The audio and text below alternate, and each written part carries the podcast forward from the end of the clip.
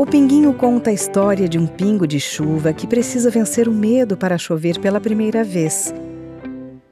Ele conta com a ajuda dos parceiros de nuvem para saltar, mas, como demora para tomar coragem, acaba chovendo sozinho no deserto, onde aprende sobre as mudanças de estado físico da água, sólido, líquido e gasoso, e sobre como a chuva é importante para o meio ambiente.